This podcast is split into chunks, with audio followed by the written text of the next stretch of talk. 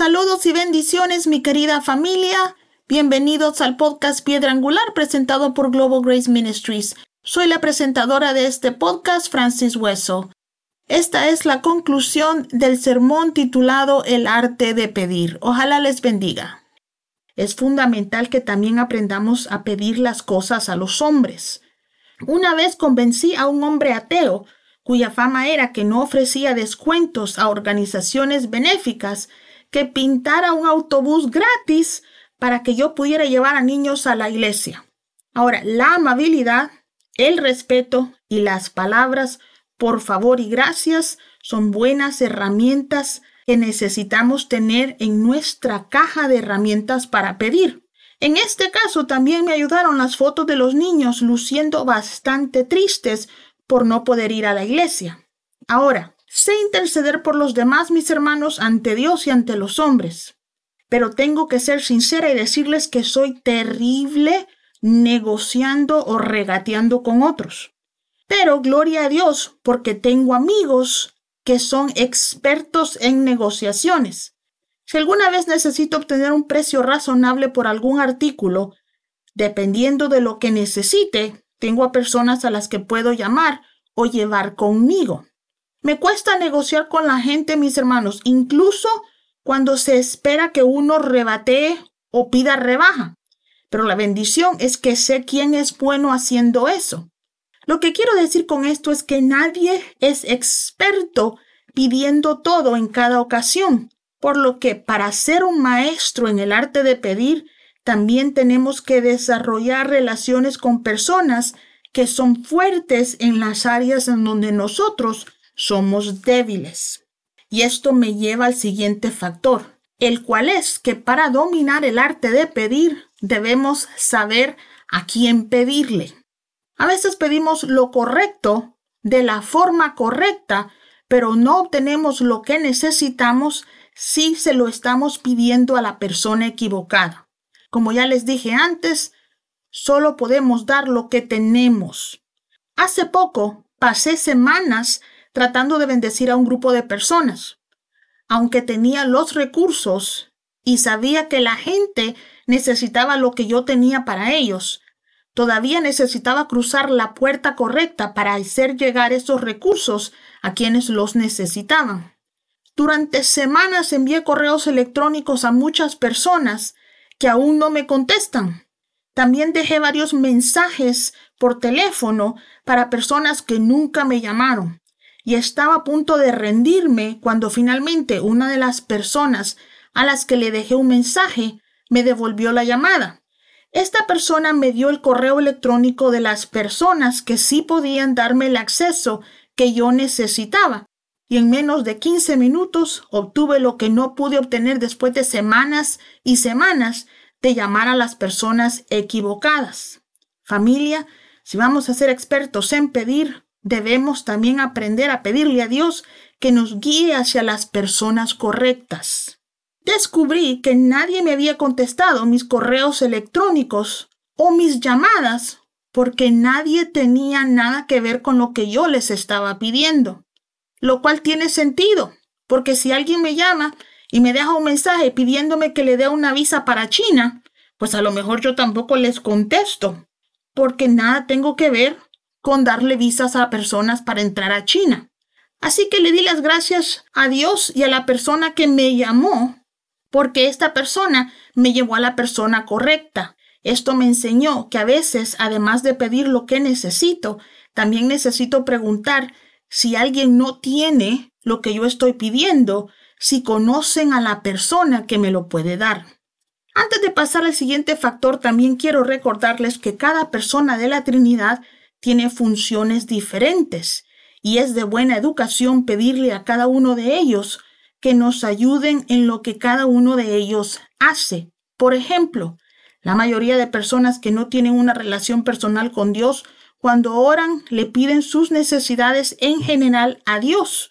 Pero los que conocen la Biblia saben que Dios es trino, saben que Dios el Padre es nuestro proveedor, protector y dador de identidad. Jesús es nuestro Salvador, el que perdona nuestros pecados, el que nos comprende porque pasó o experimentó lo que nosotros experimentamos e intercede por nosotros a la diestra del Padre. Y el Espíritu Santo es nuestro Maestro, nuestro consejero, y el que está aquí en la tierra con nosotros. Entonces, si necesito revelación sobre la Biblia, se la pido al Espíritu Santo, no a Cristo. Si necesito perdón de pecados, Jesús es a quien debo ir. Y si necesito finanzas, se las pido al Padre. Por supuesto que si oramos a Dios en general, estamos hablando con los tres, y Dios no es legalista y no nos niega nuestras peticiones porque no le pedimos algo a la persona correcta de la Trinidad. Pero cuando conocemos íntimamente a Dios, sabemos a qué persona de la Trinidad es con quien debemos acudir para lo que necesitamos. Otro factor que debemos dominar en el arte de pedir es que necesitamos tener cuidado de ser la persona correcta que está solicitando algo porque quien pide las cosas es importante.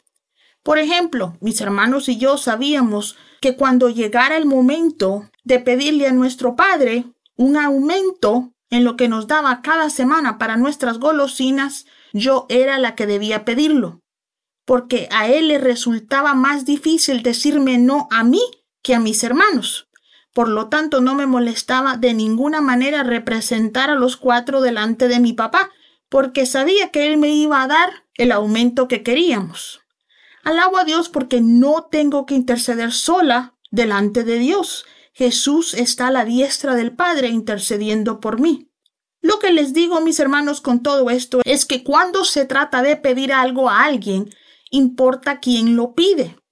Entonces, las oraciones del maestro al pedir a veces no son para que Dios lo ponga ante las personas adecuadas, sino para que Dios envíe a la persona adecuada para representarlo. Déjenme darle un ejemplo de lo que estoy hablando aquí. En mi trabajo actual a veces tengo que trabajar con la autoridad forense del condado. Yo, mis amigos, no tengo idea incluso de qué preguntas hacerle a un médico forense y no sería la persona correcta para hacerle ninguna pregunta a un patólogo.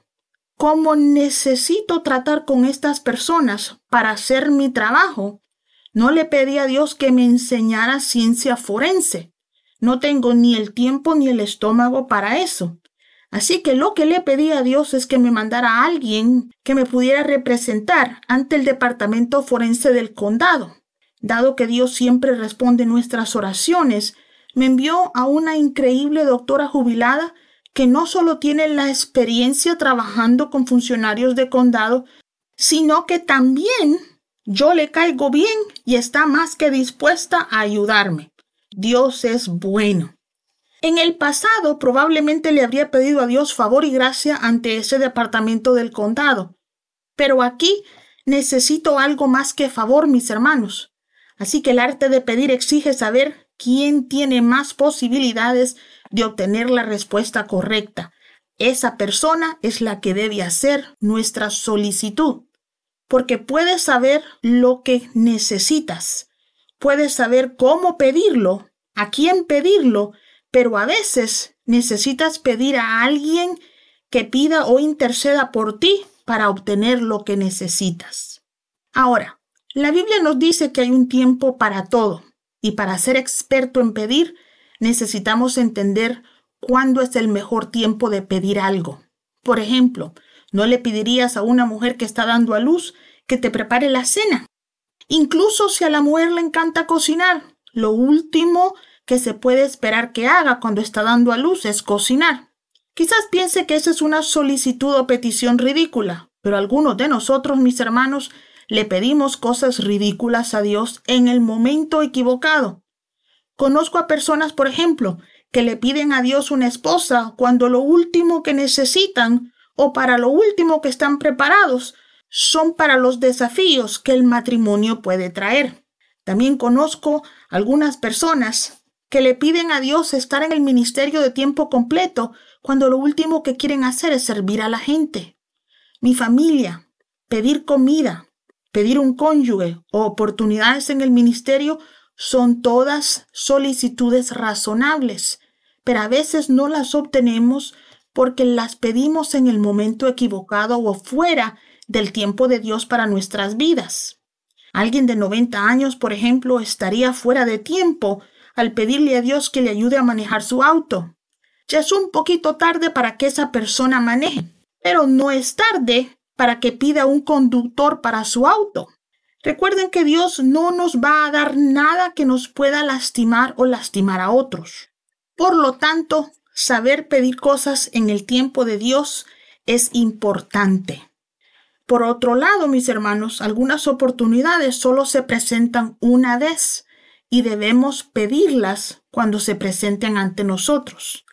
Jacob le pidió a Esaú sus derechos de primogénito en el único momento en que éste consideraría dárselos.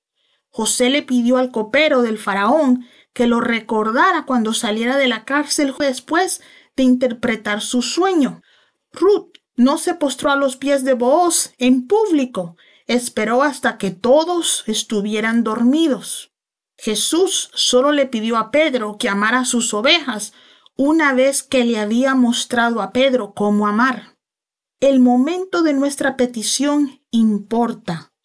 Como maestro en el arte de pedir, no debemos pedir algo en el momento equivocado, pero también debemos aprender a pedirle al Espíritu Santo que nos ayude a no perder oportunidades y a pedir las cosas a su debido tiempo. Por último, mi familia, el arte de pedir requiere saber cuándo debemos dejar de pedir. A veces nuestras solicitudes tardan años en ser concedidas. Ana, la mamá de Samuel, oró durante años por un bebé. Jacob esperó 14 años por Raquel. Y Jesús nos contó de la historia de una viuda que no dejó de pedirle a un juez que le ayudara hasta que finalmente él la ayudó, no porque quería ayudarla, sino porque ella lo tenía loco.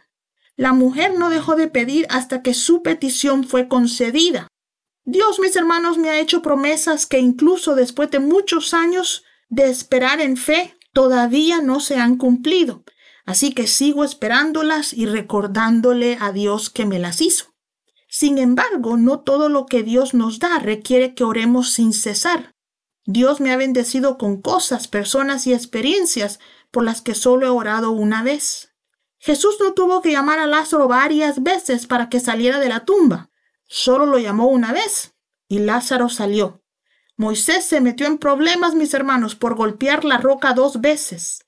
Entonces, en cuanto a la duración de nuestras peticiones, el Espíritu de Dios debe guiarnos. Solo Él puede darnos la paz de saber cuándo hemos terminado de interceder y es hora de permanecer firmes en la fe por algo o si necesitamos seguir presentando nuestra petición ante Dios una y otra vez.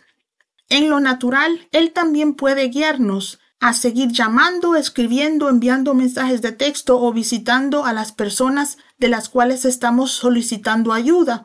O nos puede decir cuándo, con una sola vez que pidamos esa ayuda, esa ayuda nos va a ser concedida. En resumen, para ser maestros en pedir, necesitamos que el Espíritu Santo nos dé la valentía de pedir en el nombre de Jesús, que nos ayude a saber qué pedir, a quién pedírselo cómo pedirlo, cuándo pedirlo y cuándo debemos dejar de pedir. Sé que esto a lo mejor suena un poquito complicado, pero sinceramente es bastante fácil. La mejor noticia es que al Espíritu Santo le encanta guiarnos. A Él le encanta enseñarnos a orar, porque sabe que solo si pedimos lo que necesitamos, podemos convertirnos en canales de bendición para otros. Por eso, en el nombre de Jesús, Padre amado, te pido que bendigas a mis oyentes y los guíes para que se conviertan en maestros en el arte de pedir. Si tienen algunas preguntas sobre nuestro ministerio o desean ayudarnos financieramente para bendecir a los ministerios que apoyamos, por favor visiten globalgraceministries.com.